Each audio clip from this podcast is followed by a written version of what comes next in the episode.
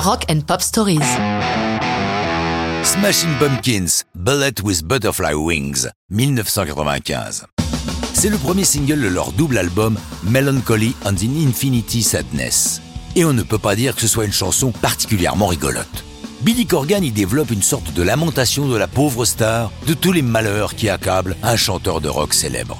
Le texte est extrêmement noir. À son propos, Corgan déclare Si les gens savaient réellement tout ce qui m'est arrivé dans mon enfance, je pense qu'ils me regarderaient différemment. J'ai grandi dans une famille où on m'inculquait l'idée que j'étais né pour être un loser. Il ajoutera dans une autre interview cette chanson représente bien l'état dans lequel je me sentais à ce moment précis, avec cette célébrité naissante. J'avais l'impression que tout le monde voulait pénétrer mon jardin secret et m'en voler une partie. D'où la phrase The world is a vampire, le monde est un vampire. Cette phrase lui trotte dans la tête depuis deux ans déjà. Il l'avait trouvée lors des séances de l'album Siamese Dream. Il avait conservé un enregistrement où il improvisait tout en chantonnant sans fin cette phrase. Par ailleurs, il n'hésite pas à faire un parallèle entre lui et Jésus. Jesus was an only son, tell me I'm the chosen one. Jésus était un fils unique, dites-moi que je suis celui qui est choisi. Rien que ça. Mais par la suite, il qualifiera cette chanson de blague.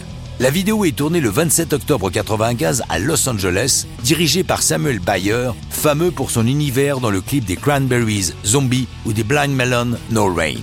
Bayer présente à Corgan le travail du photographe brésilien Sebastião Salgado, des photos fascinantes de mineurs dans des mines de diamants. Ce sont ces photos qui inspirent l'univers de cette vidéo particulièrement angoissante. Dans cet univers noir et boueux, le groupe apparaît dans des tenues quasiment glam, pantalon argent brillant et t-shirt noir, portant la mention 0 en lettres argent également pour Billy Corgan.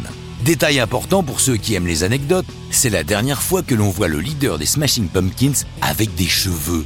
Depuis, nous ne le voyons plus que chauve. Bullet with Butterfly Wings sort le 24 octobre 1995 et constitue un joli succès pour le groupe qui l'année suivante, lors des Grammy Awards, reçoit un trophée comme meilleure performance de hard rock. Quant à l'album Melancholy and Infinity Sadness, entraîné par le succès du single, il se classe directement numéro 1 du hit US pour achever sa carrière avec 10 millions vendus de ce triple album vinyle, c'est-à-dire double CD, et un total de 5 singles qui en sont tirés. Mais ça, c'est une autre histoire de rock'n'roll.